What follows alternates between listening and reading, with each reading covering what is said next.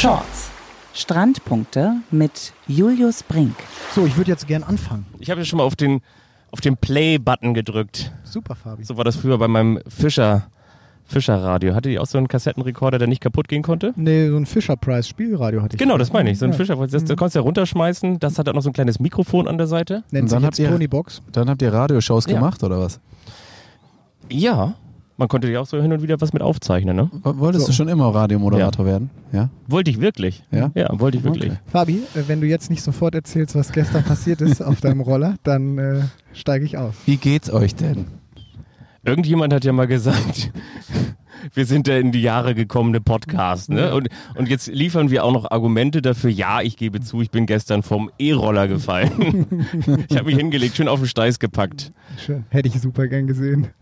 Und durftest, durftest du noch fahren? Ja. Ich tue auf jeden Fall. Du bist ja auch nur beigefahren, oder? Durfte dein das, das, das, das wiederum darf man übrigens nicht. Äh, was? Man darf nicht mitfahren. noch, so, ja. Und man darf es dann auch nicht sagen, wenn man eigentlich Nee, mit Kumpels machen. zusammen ist. Aber wir tun es.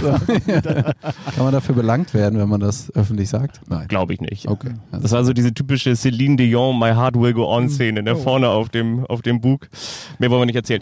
Wir freuen uns auf die nächste Folge. Hier ist Hamburg und wir sitzen tatsächlich auf dem Center Court und haben wieder einiges vorbereitet. Eine illustre Folge mit tollen Inhalten wartet auf euch, liebe Podcast-Hörerinnen und Podcaster, Hörer. Und an meiner Seite, wie immer, der Olympiasieger, TV-Experte, der sich hier gerade eben noch einen Mund fusselig gequatscht hat. Ich habe die übrigens gerade eben so ein bisschen behind the scenes gefilmt. Ehrlich? Während deiner Absage. Hast du sehr, sehr gut gemacht. Ich freue mich auf Julius Brink. Danke, und Fabi. ich freue mich natürlich auch auf David Klemperer. Hallo, Fabian Wittke. Na, die Stimmung ist doch eigentlich ganz nett hier. Übrigens hier, Helge filmt uns. Helgman bei Instagram macht fantastische Fotos. Also kann ich euch wärmstens ans Herz legen. Also von daher wird es wahrscheinlich auch wieder eine Instagram-TV-Folge dieser wunderbaren Folge geben. Und ich fange mal ein bisschen mit Feedback an. Ich fange ein bisschen mit Feedback an, denn ich habe natürlich auch wieder mit euch im Konglomerat ein paar Fragen nach außen gerichtet. Welche Themen sollen mit rein in diese Folge? Gab es Feedback jetzt von Folge 6? Ich habe extrem viel persönliches Feedback bekommen. Ja, sag mal. Ja, die, die fanden das alle gut. Ich such das dass währenddessen hier raus. was gesagt habe. Also Mhm. zu der Stimmt. Causa DVV, DVS, Alexander Walkenhorst. Ähm, gut, einige wollten oder konnten es nicht verstehen, dass ich äh, das gut fand, dass es intern geklärt wird. Und äh, ähm, aber viele fanden es einfach einfach auch gut und das fand ich wiederum schön, dass das angekommen ist und dass wir da ja wohl auch dann richtig gelegen haben, indem wir uns dann äh, nochmal dazu äußern. Und ja, Behrens Tillmann, der, der weitere Case, der gerade offen ist, ähm, da fanden es, finde ich, äh, interessant, noch viel mehr interessant, dass ich das gut finde, dass es ein Gericht entscheidet. So, aber ist doch super. Also, das ist ja wirklich ein, ein Fall, der eine große Bedeutung hat. Also, für alle, die jetzt vielleicht jetzt die erste Folge Shorts hören, dann bitte in Folge 6 rein. Da haben wir den Fall Mhm. nämlich besprochen. Ähm, aber das fand ich auch sehr interessantes Feedback. Und ich freue mich auch. Ich versuche auch auf- vieles einzugehen, auch längere Texte zurückzuschreiben. Schafft das natürlich nicht immer, aber ähm, fand es gut, dass da Feedback kam. Behrens Tillmann, der Trainer, ist unter anderem Thomas Thomas Kaczmarek. Kaczmarek. Ganz genau. Und mit dem habe ich gerade eben noch gesprochen. Ähm, für die, die es vielleicht nicht verfolgt haben, die meisten werden es natürlich wissen. Behrens Tillmann haben ziemlich deutlich gegen die Schweizerinnen, die Konkurrenz aus der Schweiz, das Finale verloren. Und ja, Thomas Kaczmarek kam mir da gerade eben entgegen, so echt so mit dem Kopf nach unten, so ein bisschen Kopf schüttelnd und hat dann gesagt, so ja, wir haben echt ein gutes Turnier gespielt und haben es vor allen Dingen dann auch Haben so auch, ja. sportlich gezeigt, dass wir hier alle schlagen können, wenn wir unser Beachvolleyball spielen. Schade, leider haben wir das schlechteste Spiel im Turnier ausgerechnet im Finale gemacht. Und dann noch ein Satz ähm, zu Tanja Hüberli, sagt er also, also diese Blockdominanz haben wir oder kennen wir auch einfach aus Deutschland so nicht. Und ich glaube, das war auch dann einer der Schlüssel im Finale zum Erfolg der Schweizerin, oder?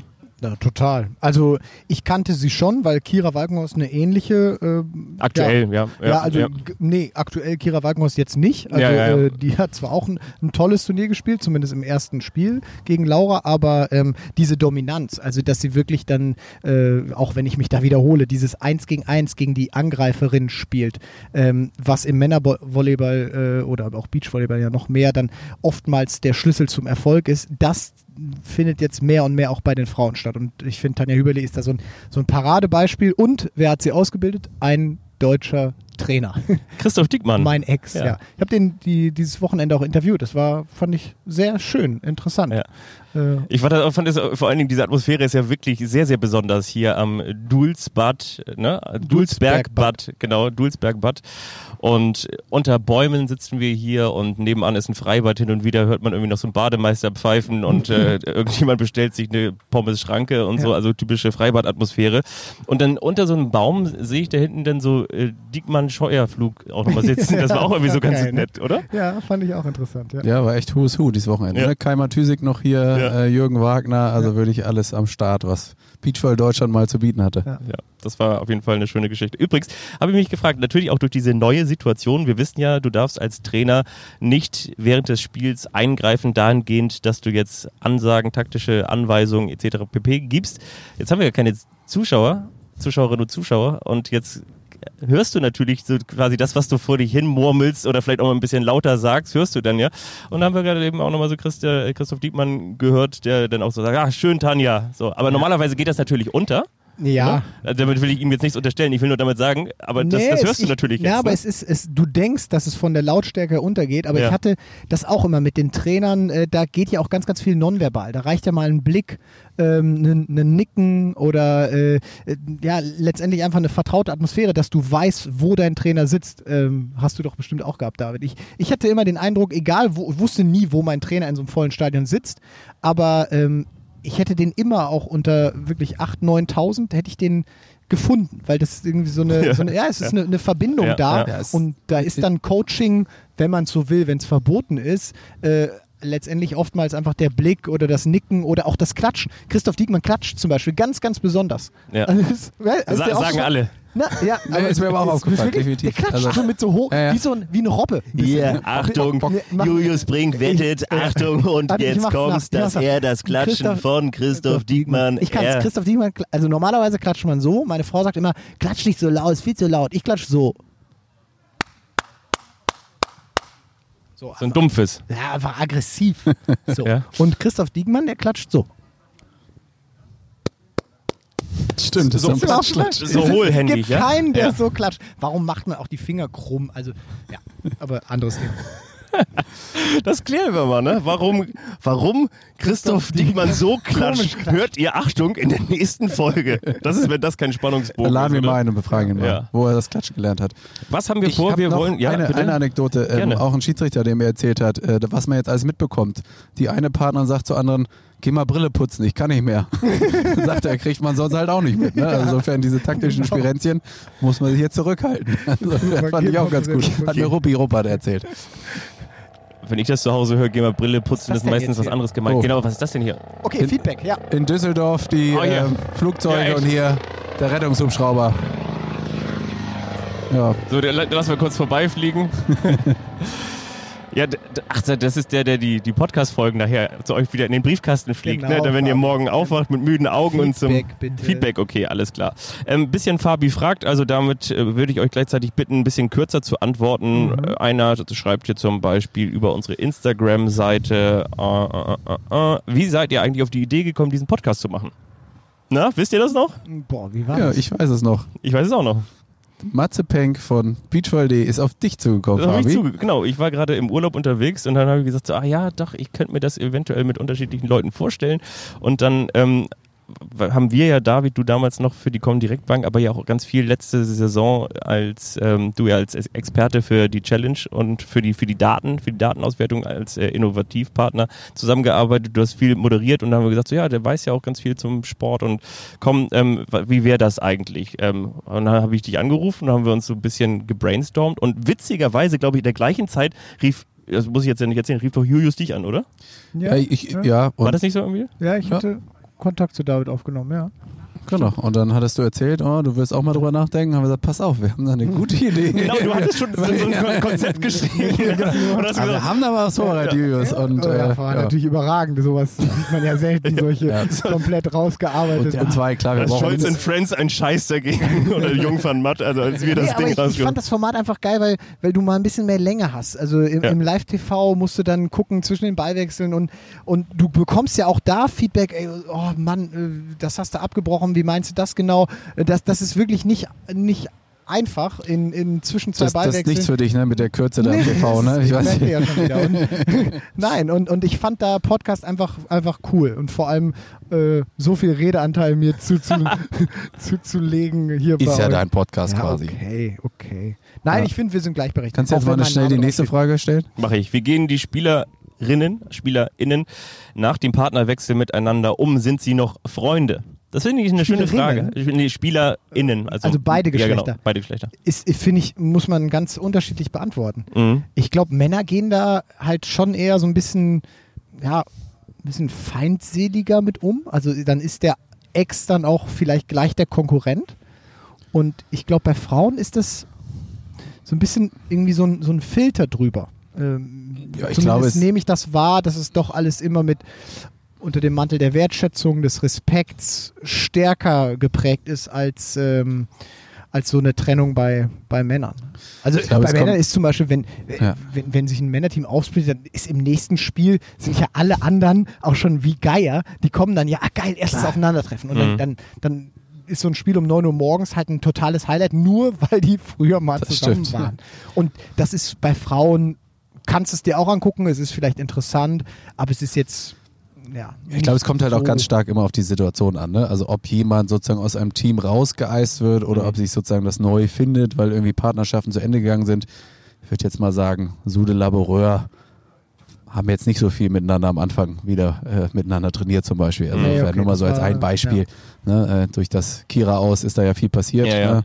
Aber ähm, ja, grundsätzlich würde ich auch schon sagen, also da sind Männer durchaus gleich fokussierter auf Okay, den ja. Gegner wieder. Da fällt mir übrigens eine Frage ein, ganz kurz nur. Kennt ihr sicherlich auch, es gibt so den Jugendtrainer, dem man viel zu verdanken hat, der einen ausgebildet hat, der einem ganz viel Werte vielleicht auch vermittelt hat und, und trotzdem ist der vielleicht irgendwann in seinem Level, auch in seiner Qualität begrenzt und oder entweder das oder man möchte gleichzeitig einfach sagen, ich möchte, ich brauche jetzt auch einen neuen Trainingsreiz. Ich brauche Mhm. jetzt was anderes.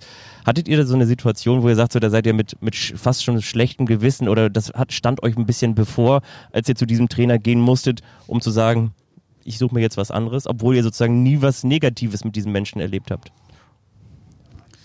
Also das, das muss gar nicht der Jugendtrainer sein. Das ist ja sozusagen auch eine aktuelle Frage, die, mich, die man sich als Team immer stellen muss.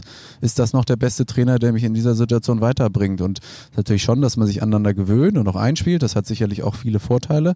Aber um nochmal so neue Reizpunkte zu setzen, sich nochmal irgendwie womöglich weiterzuentwickeln, da muss man auch womöglich, und Beachball ist ja so eine, so eine kleine Familie, mit der du dann auch rumreist, ne? Also man verbringt unheimlich viel Zeit miteinander. Da ähm, muss man schon irgendwie dann auch den Abstand finden, äh, dann auch entsprechende Entscheidungen zu treffen. Also so einfach fällt einem das dann nicht. Also Insofern, die Frage stellt sich immer in der Karriere, denke ich. Ja, sehe ich ähnlich. Also im, im Jugendbereich habe ich es jetzt auch nicht wirklich so wahrgenommen, weil letztendlich, wann, wann beginnst du mit Volleyball? Meistens ist es im Hallenvolleyball dann, dann das, das erste Mal, dass du in der Mannschaft bist und dann begleitet dich ein Trainer oder du wechselst einfach in eine höhere Mannschaft in deinem Verein und ist dort ein anderer Trainer dann zugegen.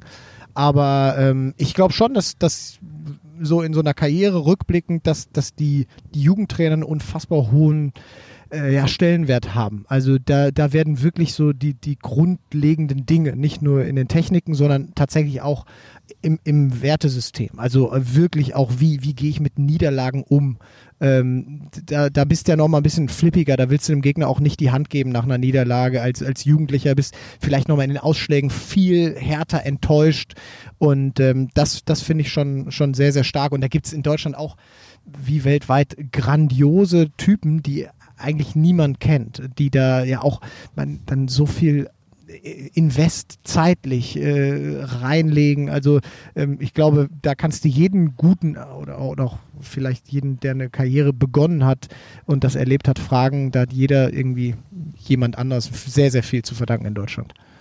Letzte Frage, dann steigen wir ein in die Folge. Sieht der DVS, ich glaube, die Frage könnte an David gehen, sieht der DVS die Möglichkeit einer Rückkehr von Twitch für Timmendorf? Das kann ich zum jetzigen Zeitpunkt so noch nicht beantworten. Ähm, es gab da ein Gespräch. Mhm. Ähm, wir haben erstmal Stillschweigen, bis sich die Sache sozusagen final geklärt Mhm. hat, ähm, vereinbart und daran möchte ich mich natürlich auch halten. Okay, aber finde ich, ist doch auf jeden Fall auch schon eine Aussage. Und Aber ich kann die Frage hinterherlegen, also äh, nicht zu der Thematik, aber ähm, sieht die DVS eine Chance für Zuschauer in Timmendorf? Weil ich, ich werde es auch die ganze Zeit gefragt. Also mich fragen dann, ach, kann man da hin? Macht das Sinn, irgendwas zu buchen oder so? Vielleicht äh, einfach jede Folge ein kurzes Update, das, was du dazu sagen. Nee, ich weiß, ich weiß, Ja, du bist also- äh, nicht befangen, aber du hängst ja auch an, an behördlichen Vorgaben letztendlich. Genau, also wir müssen uns da natürlich an die öffentliche und offizielle Kommunikation halten. Die wird hoffentlich sehr, sehr schnell dann endlich passieren dürfen. Es gibt, hatte ich ja letztes Mal schon gesagt, täglich neue Updates. Ähm, wir sind da letzte Woche auf 500 Personen auf dem Gelände runtergestuft worden. Insofern, und wir haben ungefähr, naja gut, 250 bis 300 akkreditierte Personen. Wenn man Warum so runtergestuft? Wegen den steigenden Fallzahlen? Genau, ja? wegen den steigenden Fallzahlen. Also ähm, es soll immer noch ein Stadion geben. Ne? Das ist weiterhin die Planung. Versuchen, das hinzubekommen, aber es muss natürlich auch wirklich ähm, ja, mit Sinn und Verstand gemacht werden, dass da auch keiner gefährdet wird. Ähm, ja, wie gesagt, wir versuchen daran festzuhalten, versuchen das auch möglichst zeitnah zu kommunizieren, wenn es auch wirklich kommunizierbar ist. Ne? Und wir können auch sagen, am 31.08. wird es auch nochmal wieder ein Update geben von den Behörden.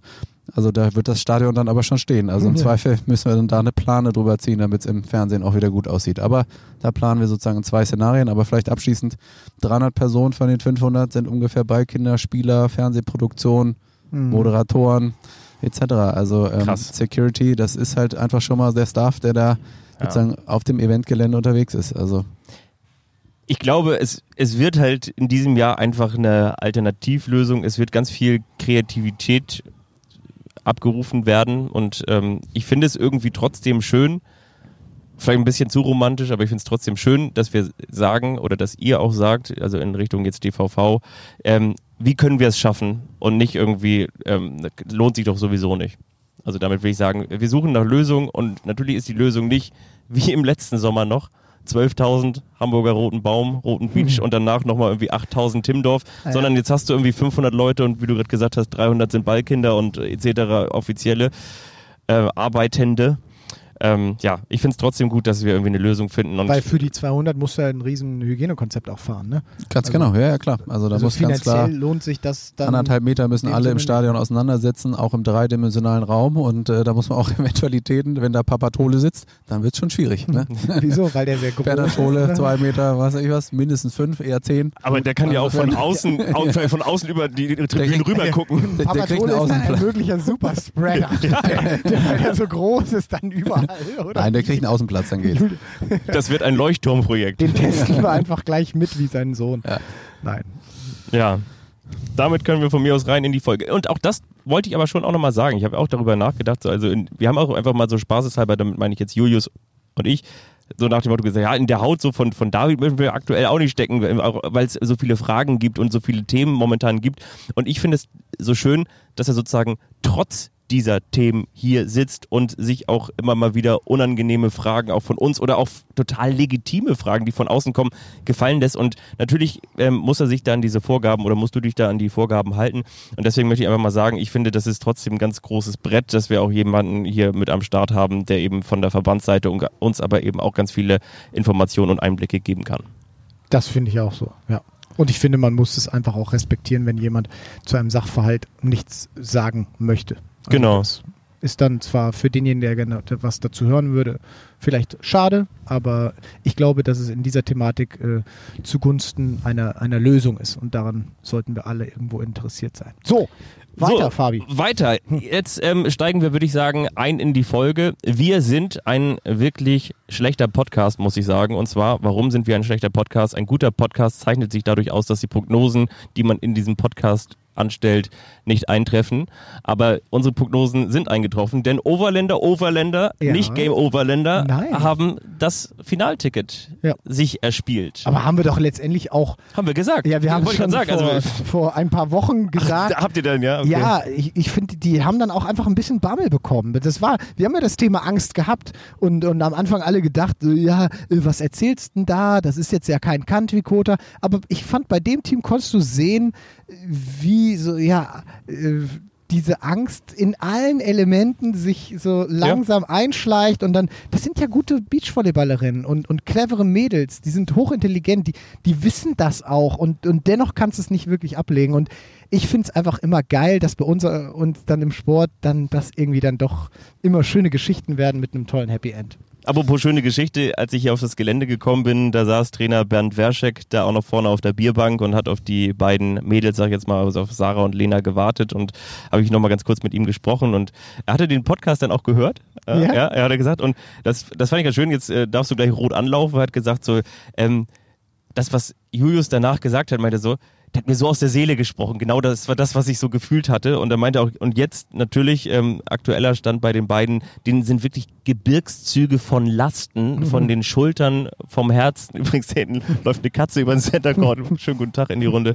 Ähm, äh, gefallen und die waren so erleichtert und der, endlich war sozusagen auch der Spaß zurück. Die haben gesagt, so, sie wollen es mal so ein bisschen mit, mit Spaß angehen und einfach mal ein bisschen locker und Leichtigkeit wieder reinbekommen. Und er meinte, letztendlich war das der Schlüssel zum Erfolg. Und eine Sache soll ich dir noch mit auf den Weg geben. Du hattest irgendwas taktisch auch noch mal mit ihm besprochen. Das hatte ich gar nicht mitbekommen. Aber irgendwas meintest du zu dem. Und dann meinte er so, das haben wir probiert, Ja, das ging schief. Ja, das hat auch gesagt. Das hat nicht Also, funktioniert. Da bleibe ich dabei, dass das funktioniert. Ich habe ihm den Tipp gegeben, ich weiß gar nicht, habe ich das in Folge 6 erzählt? Weiß ich nicht, hab oder er hatte auf jeden Fall irgendwann- noch- also, diese ganze Angst, die dich lähmt und die deine Muskulatur irgendwie befällt, wie so, ein, wie so Gliederschmerzen und du einfach merkst, du bist einfach immer zu spät, zündest zu langsam, bist auch in der Reaktion irgendwo gehemmt. Da habe ich irgendwann mal gesagt, also auch auf die Gefahr, hin, ich wiederhole mich, ihr solltet ja das wissen, ob ich das schon gesagt habe, dann kannst du, wenn der Kopf Einfluss auf den Körper nehmen kann, auch ja, Das in die du gesagt, andere ja. Richtung, Hm? das hatte ich schon Ja, gesagt. genau. So, und da hat er es irgendwie gehört, ich habe mit ihm am gleichen Tag drüber gesprochen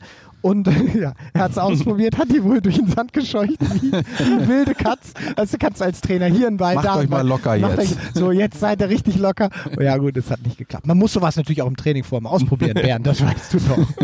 Vor allen Dingen schön hier so auf der letzten Rille. Da wärst du dafür Die verantwortlich gewesen. hochroter Kopf, konnten nicht mehr Krämpfe. Ja.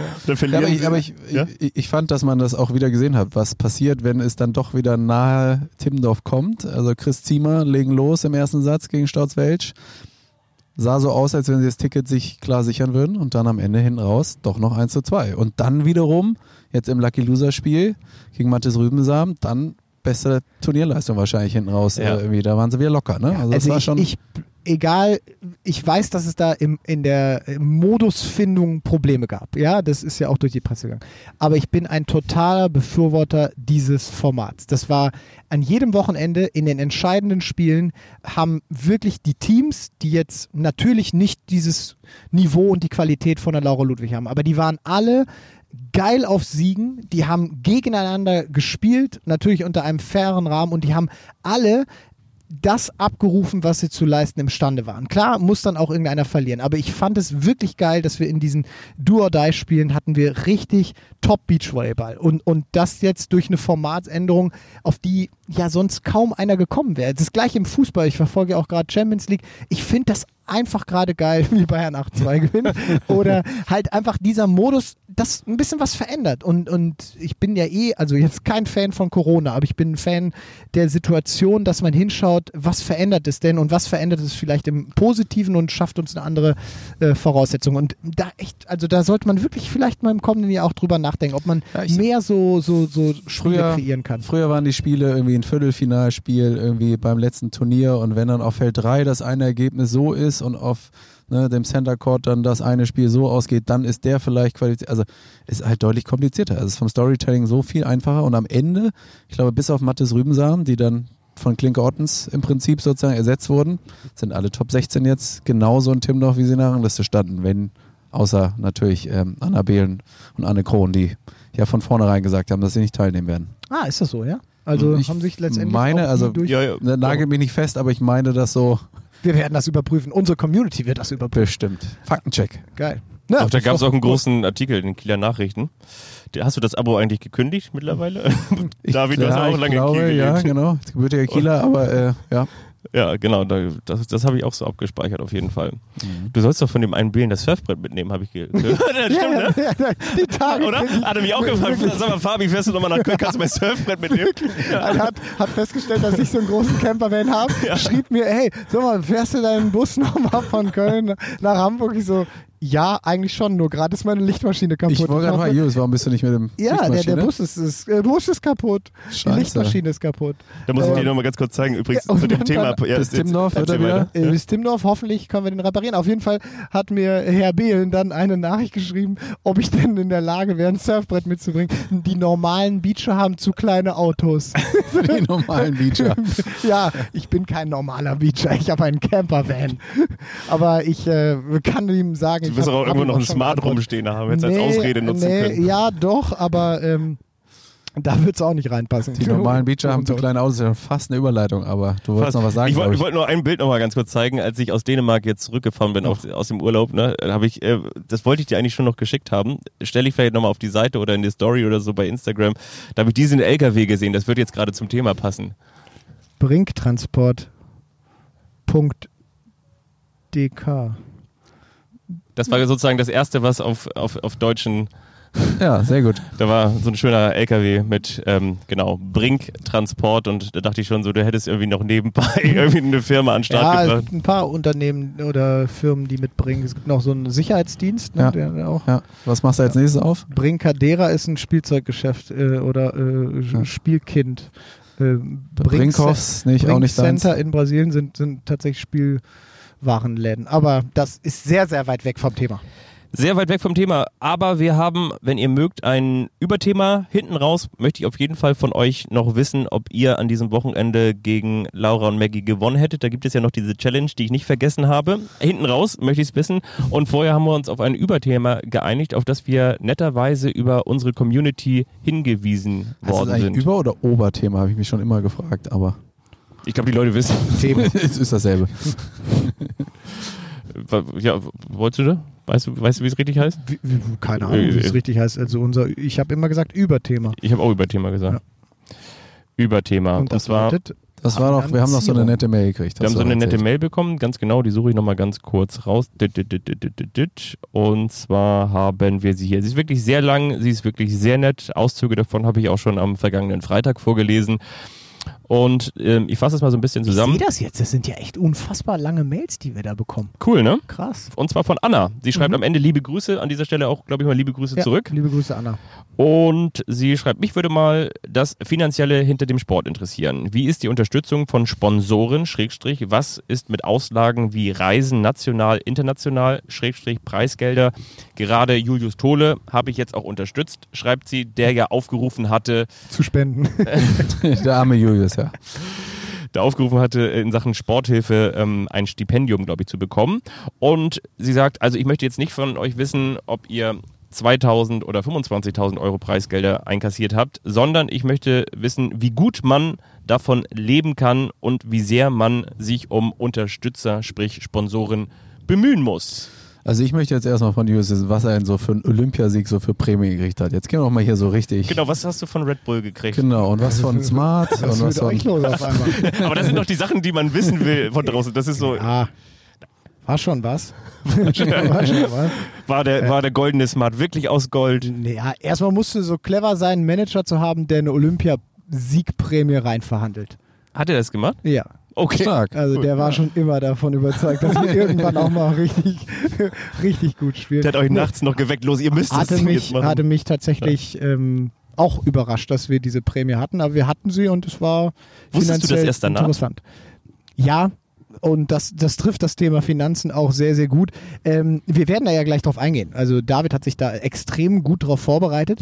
Aber, gucken, aber. Ähm, ich äh, muss jetzt äh, aus, aus meiner Sicht sagen, Bei David muss man ganz kurz sagen, der fährt ja auch noch so einen alten Smart spazieren, ne? Ja, klar, weil äh, er sich vielleicht keinen richtigen Dienstwagen in seinen Arbeitsvertrag reinverhandelt hat, aber dazu darf er jetzt auch nichts sagen. Sein Manager hatte nämlich Geschäftsführerposten nicht mit ausverhandelt. Genau. Der wird, Prämie. Der wird nie Geschäftsführer. Und dann, und dann doch. Nein, das ist ja jetzt hier. Frevel. Nein, aber ähm, ich finde, man kann, glaube ich, eine Einleitung auf anderer Ebene finden. Und zwar, ich habe mir nie darüber Gedanken gemacht, Beachvolleyball-Profi zu werden, um dann ähm, ja damit irgendwie ausgesorgt zu haben, da mir, äh, damit mir ein größeres Auto zu kaufen, sondern die Entscheidung damals bei mir war ja mit, mit 17 ähm, ja letztendlich auch mein Abitur nicht zu Ende zu machen, mit Fachabitur auszusteigen. Also da fängt es ja schon mal mit einem finanziellen Zugang in, in eine Elite, in eine akademische Laufbahn damals. Konntest du mit einem Fachabitur äh, zu dem Zeitpunkt ja auch letztendlich nicht überall zur Uni rennen, sondern eben nur an, an speziellen Universitäten. Da gab es dann auch nochmal eine Strukturreform, also habe auch ich irgendwann Zugang da gefunden. Aber ähm, ich glaube, der Beweggrund per se darf kein finanzieller sein, weil das musst du dann vielleicht auch nochmal in den breiteren Rahmen ziehen. Wenn du, und davon bin ich fest überzeugt, wenn du heutzutage in unserer Struktur, in unserer Welt dich entscheidest, Leistungssportler zu sein, dann bewundere ich die Menschen noch mal mehr, die es jetzt machen und diese Entscheidung treffen, weil du doch mit der Entscheidung per se letztendlich für einen Jobeinstieg und für eine normale Karriere, also auch, auch ja, Berufschancen etc schon mal per se im Hintertreffen bist. Natürlich also gibt es da ganz, ganz viele Strukturen, die das auffangen und du ganz, ganz viel lernst, auch fürs Leben, für dich, wenn du diese Karriere gehst als Leistungssportler. Aber glaub mir doch mal, dass du diese Anerkennung auch als Sportler in unserer Gesellschaft so nicht erfährst, wie es andere Berufsgruppen, mhm. die es auch zu Recht erfahren, dann bekommen. Du, du, verlierst einfach mal auch zehn Jahre, ne? Also indem du sozusagen später ins Berufsleben einsteigst, klar. Also du kannst dich sicherlich, da kommen wir gleich noch drauf, äh, finanzieren. Da möchte ich allerdings noch mal ganz kurz die Frage stellen, nämlich bei denjenigen welchen, das ist, ist so die Frage, ob man wirklich diese zehn Jahre verliert, bei denjenigen welchen Olympioniken, die jetzt vielleicht nicht beim im Fußball oder in anderen US-Basketball, was auch immer, Sport aktiv gewesen sind, ähm, die natürlich dann ausgesorgt haben, die irgendwie nie wieder irgendwie was arbeiten müssen, sondern bei denen, die das halt müssen, also ich sage immer Olympiasport, viele Olympioniken, ähm, haben häufig auch danach gute Chancen, in Unternehmen, auch in große Unternehmen zu gehen, weil viele auch immer sagen, so, die bringen diese Disziplin mit und das ist halt auch ein großes Brett, dass du halt leistungsfähig bist, etc. pp. Gar keine Frage, aber das sind natürlich auch insgesamt leistungsfähige Leute. Also das ist ja das Positive und das Schöne. Also ich sag mal, die Hockey-Nationalmannschaft krankt zum Beispiel auch darunter, dass sehr, sehr viele mit Mitte 20 aufhören, weil sie mit dem Studium fertig sind, dann gar nicht mehr sozusagen äh, das parallel nebenbei mit dem Studium, mit dem Leistungssport unter einen Hut kriegen und dann richtig. Die müssen Job dann ja auch irgendwann in das Familienunternehmen ja. wechseln. Das ja, ist ja, gut, das ist auch, ja, aber ähm, es ist einfach ähm, quasi, sie können gutes Geld verdienen, weil sie einfach ne, schlaue, ähm, gute Menschen sind an der Stelle und äh, insofern ähm, ist da natürlich die Konkurrenzsituation groß und das ist natürlich auch im Beachvolleyball häufig so und im Volleyball so, dass das sehr häufig Akademiker sind und wenn du dann, keine Ahnung, als Ingenieur einsteigen kannst, verdienst du sicherlich im Schnitt besser, als wenn du, ja. äh, vielleicht wenn du Olympiasieger bist, ist das anders, aber insgesamt würde ich sagen, und deswegen sage ich, du verlierst halt schon zehn okay. Jahre. Natürlich gewinnst du auch ja. Dinge, die, die du halt mit ins Berufsleben mit reinnimmst, gar keine Frage. Aber Ne, das musst du halt erstmal alles aufholen. Ja, klar. Dann ist es ja auch die Frage, wann wirst du Olympiasieger? Ich war ja da eigentlich schon, äh, äh so, so, sagen wir mal. Du warst den, schon durch quasi, der, ne? Der, der, der vergammelnde Apfel im, im, im Rewe-Regal. Da freut sich jetzt Frank Mackeroth. Ähm, oh, aber, aber, ja, aber vielleicht, vielleicht, warst du auch hier Valensina mit dem extra Monat Sonne, weißt du? Vielleicht war ich das auch. Nein, aber es ist doch auch letztendlich in der Vermarktung, können wir vielleicht gleich auch noch was zu sagen, Mann gegenüber Frau gibt es Unterschiede, auch in unserer Sportart. Und dann hast du natürlich, und letztendlich hat mich das schon auch ein bisschen irgendwo traurig gemacht, als ich dann hörte, dass Laura und Kira als gemeinsames Team dann verletzungsbedingt auseinander sind, ist denen natürlich da auch eine große Vermarktungschance weggebrochen. Das gleiche war bei Jonas und mir auch. Äh, bei Jonas und mir war es klar, dann, dann sicherlich am Ende einer Zeit, auch unserer vier Jahre, äh, wo es dann nicht mehr weiterging. Auch ein bisschen die Schattenseite des Leistungssports, darf man, finde ich, nie vergessen.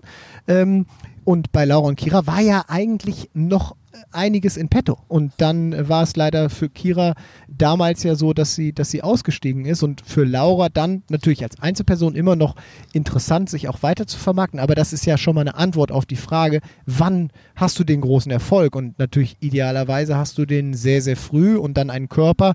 Und da ist Laura schon gesegnet, weil sie da bisher sehr wenig Verletzungen mhm. hat und dann eben auch sehr präsent ist und auch eine sympathische äh, Person in unserem Zirkus ist. Hat das Psycho, also hat das finanziell für dich psychologisch eine Rolle gespielt? Also wenn du besonders gut abgesichert warst, hast du dich irgendwie besonders gut gefühlt oder wenn du so ein bisschen an der Grenze warst, musstest du musst wieder dich beweisen, was reinholen, hatte ich das. Brauche wieder, brauch wieder Mittagessen. Diese, diese ja, nee, ja, nee, aber also. ja, nee, ich war da Gott sei Dank ähm, so nicht drauf. Also gerade am Anfang der Karriere ähm, hatte ich unfassbar viel Glück und das ist ja letztendlich eine Förderinstruktur Konstruktion oder Institution bei uns die, die, die Bundeswehr. Ne? Also das ist äh, für mich damals, ich, ich wusste, ich will Leistungssport machen, ich will mein, meiner äh, ja, Passion nachgehen und sonst hatte ich vom Leben, was ich da mal irgendwann will, auch beruflich neben dem Sport eigentlich null Ahnung. Für mich war das nur das wichtig. Und das war vielleicht auf der einen Seite gut, weil ich bin diesen Weg dann mit 110 Prozent, wenn es die überhaupt gibt, gegangen.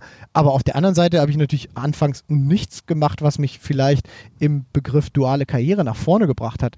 Ähm, deshalb sagen mir ganz viele, boah, Julius, du hattest immer so einen brutalen Willen, was zu erreichen. So, ja, hatte ich vielleicht auf der einen Seite, aber ich hatte es auch nicht, so wie du es zum Beispiel hattest, dass du dann während der Phase, ich habe dich ganz oft in Trainingslagern gesehen, wo du dann sagtest, so, erster Trainingseinheit vorbei und ich gehe jetzt hoch drei Stunden Geschi lernen. für die, ja, für die Uni was machen. Ähm, ich hatte allerdings damals die Bundeswehr, das waren noch viel weniger Plätze, als wir es heute für die Athleten zur Verfügung haben und letztendlich war es da aber auch nicht der Sold, den man dann bekommt, ähm, also dein, dein Honorar äh, sozusagen, sondern die, die Krankenversicherung, ganz interessant, die du ja sonst als Leistungssportler, versuch dich mal in Deutschland privat kranken zu versichern.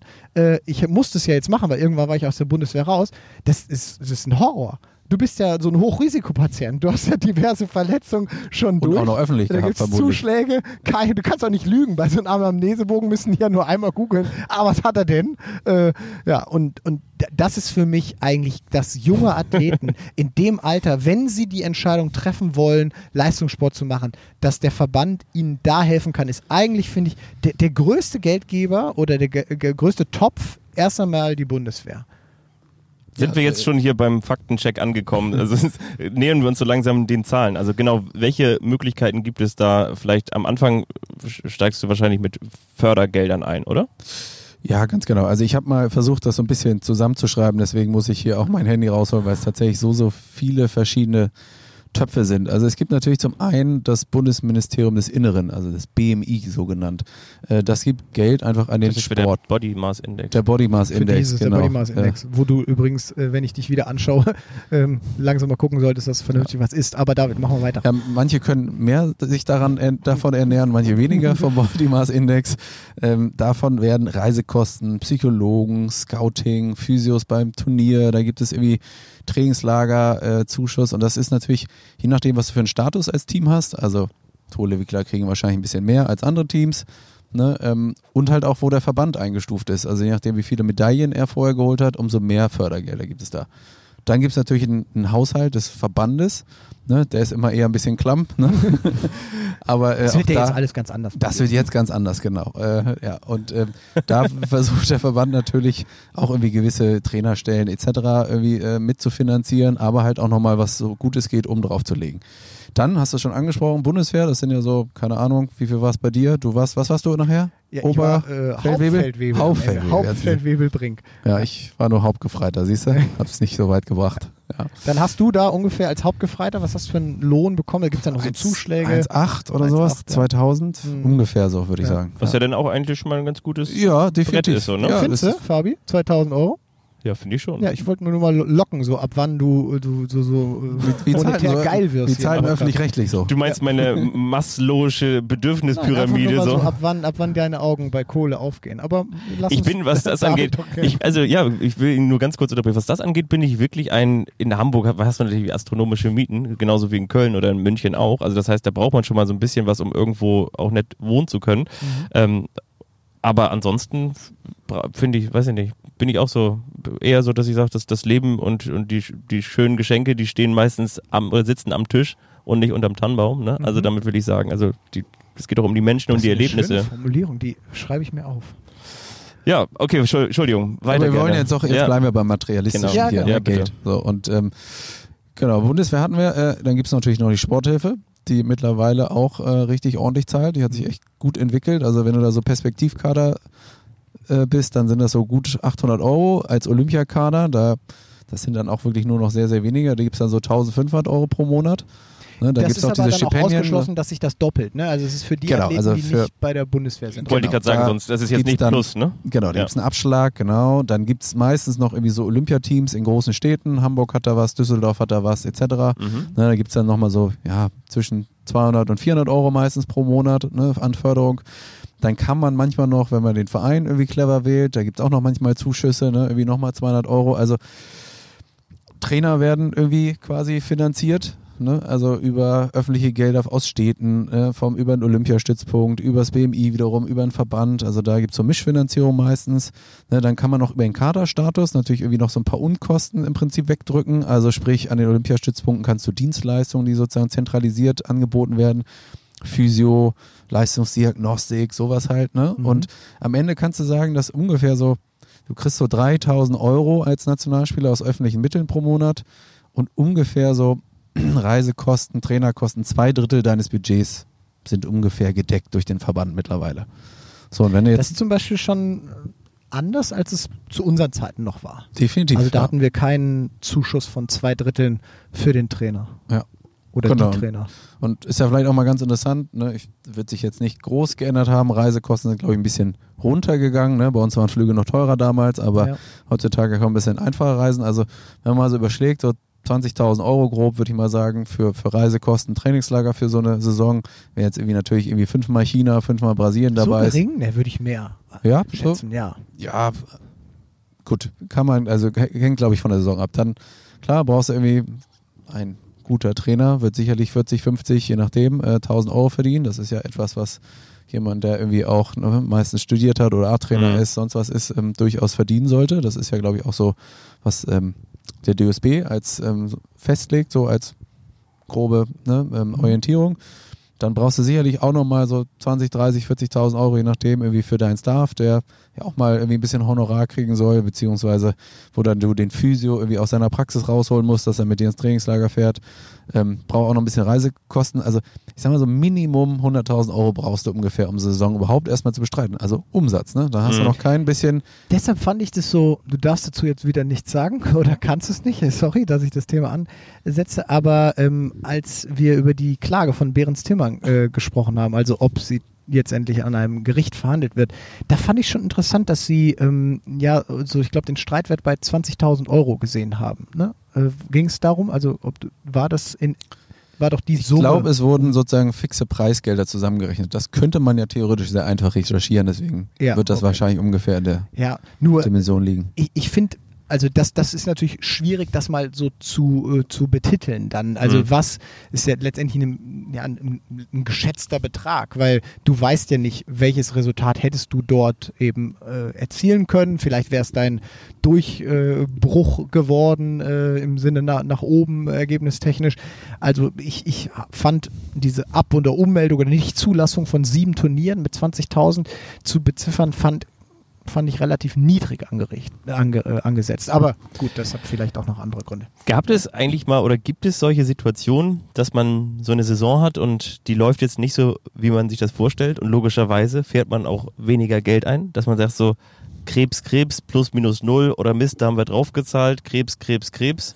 Ähm, und dann irgendwie hast du so vielleicht Mitte, Ende Juli oder im August dann mal ein so Kaching Turnier, World Tour Finale oder so, wo du sagst so, oh Gott sei Dank haben wir die, die, die finanzielle Kuh jetzt endlich mal vom Eis geschoben, wo du sagst, jetzt haben wir mal ein bisschen Puffer, ja? Ja, also klar, das äh, hilft natürlich immer. Nein, also Und, äh, äh, spielt das eine Rolle im Kopf, also das, das gibt es ja klar. definitiv. Also, ja, also was dir ja passieren kann, ist theoretisch, dass du die gesamte Vorbereitung machst, ja. deinen Trainer irgendwie auch äh, einen Vertrag gibst fürs ganze Jahr. Ähm, gut, am Ende sitzt man irgendwie wahrscheinlich in einem Boot und er würde sich auch nochmal danach irgendwie vielleicht mit einem zusammensetzen, aber theoretisch hast du fast alles Geld ausgegeben, alle Flüge gekauft und gebucht und dann verletzt du dich irgendwie einen Tag vorm ersten Turnier. Das kann dir durchaus passieren. Und dann ist Ja. die Saison, dann womöglich Sponsorenverträge, ist ja auch immer die Frage, wie viel Verletzungszeit ist da drin. Da gibt es ja auch unterschiedlichste Klauseln. Also deswegen, äh, und ich sprach ja von den 100.000 Euro und da ist ja noch kein bisschen Unterhalt für dich selbst drin. Also Mhm. irgendwie eine Wohnung, Essen, sonst was. Ne? Also ähm, das ist schon mal äh, nicht so ganz ohne. Deswegen, das sind schon kleine Unternehmer, die da unterwegs sind auf der Beach World Tour. Und die, die denken aber, äh, klar denken die, wir müssen das Ganze auch finanziell stemmen und das ist ja auch richtig, aber ich habe das selten mitbekommen oder auch von Teams, die, die gut an die Sache rangegangen sind, die haben immer gesehen, okay, äh, wir müssen eine ne gute Balance finden zwischen, was können wir einnehmen, wo sind wir auch in der Lage dazu, aber dann einem hohen Schlüssel des äh, ja, Reinvest, also da, da zu denken, ich spare mir jetzt dieses Trainingslager und trainiere dann unter vermeintlich schlechteren Mhm. Bedingungen oder ich versuche den Trainer zu nehmen, weil er vielleicht günstiger ist. Das finde ich waren Gedanken, die ich so kaum wahrgenommen habe in unserer Szene. Also ich habe da auch nicht immer so, ein, so eine klassische. Ja, ich weiß, aber ihr hattet da auch aufgemacht. andere Voraussetzungen, muss man sagen. Also es gibt von äh, Erik und mir ja, hat der Felix Meininghaus auch mal rausgeholt, die Legende Story. Erik Koreng. Erik Koreng, genau, dass wir auf der Weltmeisterschaft in Norwegen unseren Trainer Ach, stimmt, ja, freitags in den Flieger gesetzt haben und er am Flughafen wieder umgekehrt ist, als wir gewonnen haben. Ja. Aber Also, das äh, haben wir auch ab und zu gemacht. Weil äh, da- das hört sich natürlich total bekloppt an und, und letztendlich auch noch eine Schande, wie gehen die Beachvolleyball-Teams mit den Trainern um. Aber ähm, wir haben es oft auch aufgrund der beruflichen Situation der Trainer gehabt, dass sie nach Hause mussten. Äh, Wir konnten es uns auch nicht leisten, sie einen weiteren Tag vielleicht aus der Firma rauszukaufen. Und dann ist das ein bisschen part of the deal. Und was kann denn ein Trainer vor Ort dann wirklich noch bewirken? Klar, hier haben wir jetzt am Stützpunkt zum Beispiel die Situation, dass Bundestrainer da sind und die sind die ganze Zeit da. Ist auch optimal so und so sollte es auch sein. Aber äh, ich habe es ganz oft erlebt, dass wir dann ähm, äh, gesagt haben, ja, wenn es jetzt äh, äh, im Spiel um Platz 3 kann er vielleicht noch da sein, aber wenn wir gewinnen und ins Finale kommen, dann muss er frühzeitig fahren. Dann macht er die Spielvorbereitung. Und äh, zu unseren Zeiten war es auch nicht so, Aber- dass die Trainer immer auf dem Court waren und uns eingespielt haben. Das haben wir alles in dem Sinne dann selbst gemacht und, und das ging in dem Sinne auch. Ist natürlich auch eine Professionalisierung, die stattgefunden hat. Ne? Definitiv, aber absurd theoretisch, ne? Dass irgendwie, keine Ahnung, Hansi Flick, Pep Guardiola nach dem Einspielen äh, gehen sie weg, weil, weil der günstige arbeiten. Flieger geht halt morgens und nicht abends. Mit Ryanair wieder zurück. Zurück nach Manchester. Pep Guardiola. Ich hätte ganz gerne noch einmal Parfum und eine Stange Kippen für meine. Aber, ja, ich, muss man sagen. Also Trainer müssen da auch schon Ja. irgendwie sehr viel Enthusiasmus mitbringen. aber hast du so zwei, drei so, so, so Lustkäufe, wo du gesagt hast, hey, wenn ich das und das Resultat einfahre, dann, äh, dann, dann kaufe ich mir, was weiß ich, eine Apfelsine?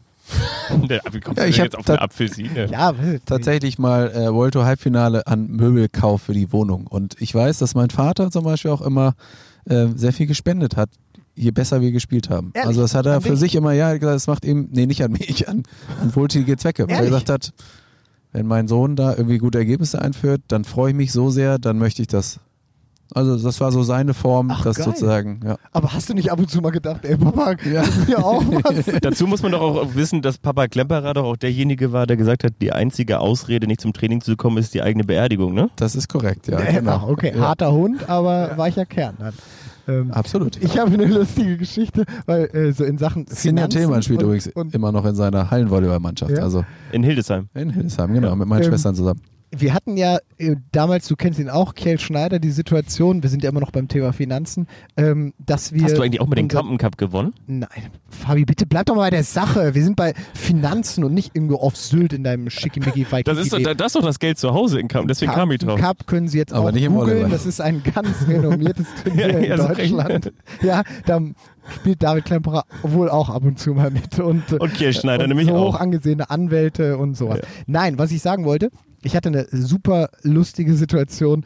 Ähm, 2005 war die WM in Berlin und äh, Durchbruch von Kjell Schneider und mir und wir haben, glaube ich, so 20.000, 22.000 Euro für den dritten Platz damals bekommen. Vor Steuern, auch vor Umsatzsteuer.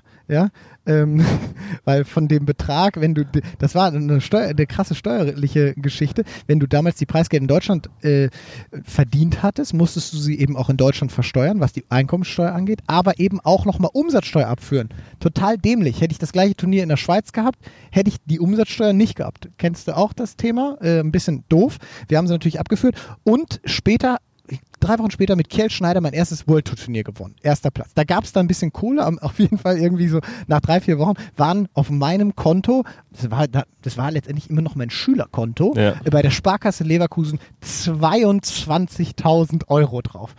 Und da konnte ich hundertprozentig nachvollziehen, wie es so Fußballern geht, wenn die ihren ersten Vertrag unterschreiben und dann sind da halt auf einmal äh, ein paar Millionen mal auf dem Mhm. Konto und dann überlegst du schon, geil. Was kann ich denn und davon was hast du- kaufen? Wollte ich gerade sagen, welchen Nonsens-Kauf hast du gemacht? Sen traumhafter Kauf. Ähm, ich weiß, mein Bruder hat damals eine duale Ausbildung bei der Sparkasse gemacht und ich kann ja jetzt nicht irgendwie zum Geldautomaten gehen und sagen, ich hätte jetzt 22.000 Euro, weil ein Kumpel von mir damals einen 911er Porsche hatte. So richtig schönes Blau, äh, nee, er hatte einen 912er Porsche, so Mhm. muss man sagen. Die Silhouette zum 911er Porsche ist gleich. Also deine Kumpels, die auch so 22, 23 Nein. waren, hatten? Nein. Nein, nein, nein. Aber das war ja damals 911. Also jetzt wir gleiten ein bisschen in die Oldtimer-Szene ab. Aber 911 damals, 2005, konntest du für 20.000 kaufen. Und äh, ich hatte 20.000 auf dem Konto. Hab meine ganze Kohle in diesen alten Oldtimer 911 Porsche. Aber Und den hast du immer noch, ne? Ja, da sprechen wir gleich über die Finanzen und die Wertentwicklung, aber das ist ein anderes Thema. Was hat aber er dann- Stell dir ohne vor, mein Bruder hat sich geweigert, mir das Geld auszuzahlen. Gesagt, Dein eigener Banker. mein, Bruder ist ein, ein total konservativer Typ, Banker, lebt mittlerweile in, äh, in äh, Bangkok, also da ist er ganz, gar nicht mehr so konservativ, aber der sagt, du bist verrückt, du hast jetzt 20.000 Euro, da, das musst du investieren, hier äh, DK Investmentfonds Ja. und sowas. Nicht ein, Por- Telekom-Aktien. nicht ein Porsche, nicht ein Porsche. Ja, und das Ding, nein, Bruder, zahl aus. Der hat mir das dann im Umschlag in der Mittagspause runtergebracht. Ich bin damit zum Autohändler, hab einen burgundroten 911er Porsche gekauft. Und dann ging es ja los. Natürlich mega gefreut, so. Ich war jetzt nicht so de der Pimp, der damit irgendwie durch die äh, Kölner Ringe oder so gefahren ist, aber stolz auf das Auto und fand ihn einfach schön. Bin jetzt nicht der große Porsche-Fan, aber der alte 911er hat was. Und äh, letztendlich Wie er dabei so verschmitzt lacht. äh, ne? ja, ne, Ich, ich weiß, aber was ich für eine- hinter deinen was Augen habe. habe. Aktion. nur die Situation heutzutage vor. Ich hatte so Glück, dass Ja. der Händler mir was, was Gutes verkauft hat. Ich hätte eine, eine Rostlaube kaufen Ist er können. jetzt eigentlich mal ganz ehrlich, ist er jetzt Mehrwert? Fabi.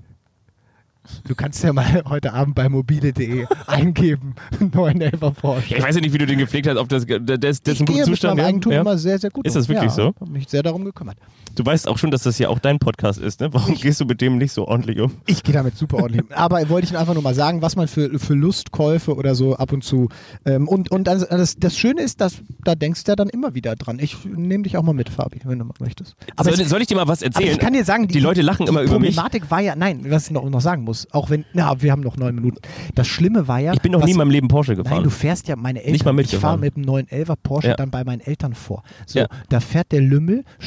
Abiturabbrecher, Ja. ne, gerade dritter Platz bei der Weltmeisterschaft dich und das fragen, erste ja. Turnier auf der Vuelta gewonnen, fährt vor und du musst dir das ja so vorstellen, das ist ja das Auto, was sich mein Vater, meine Mutter nie hätten leisten können. Und dann kommt der Lümmel davor, äh, hier, guck mal, Papa, cool, oder? Hab ich mir voll Alles richtig gemacht, ne? Nee, ja, nix. Irgendwann kam ja mal Einkommensteuererklärung. Musste mal, müssen wir das abgeben an Vaterstaat und die Umsatzsteuer auch noch. War natürlich blank. Und da hatte ich dann ein bisschen Minus, Druck. minus 7000. Ja, da hatte ich dann irgendwann Glück, dass die FAWB, da war ich total dankbar, dass es noch so einen Bonuspool, Bonuspool ne? gab. Ja, genau. genau. Das heißt, du hast nicht immer dein ganzes Preisgeld sofort ausgezahlt bekommen.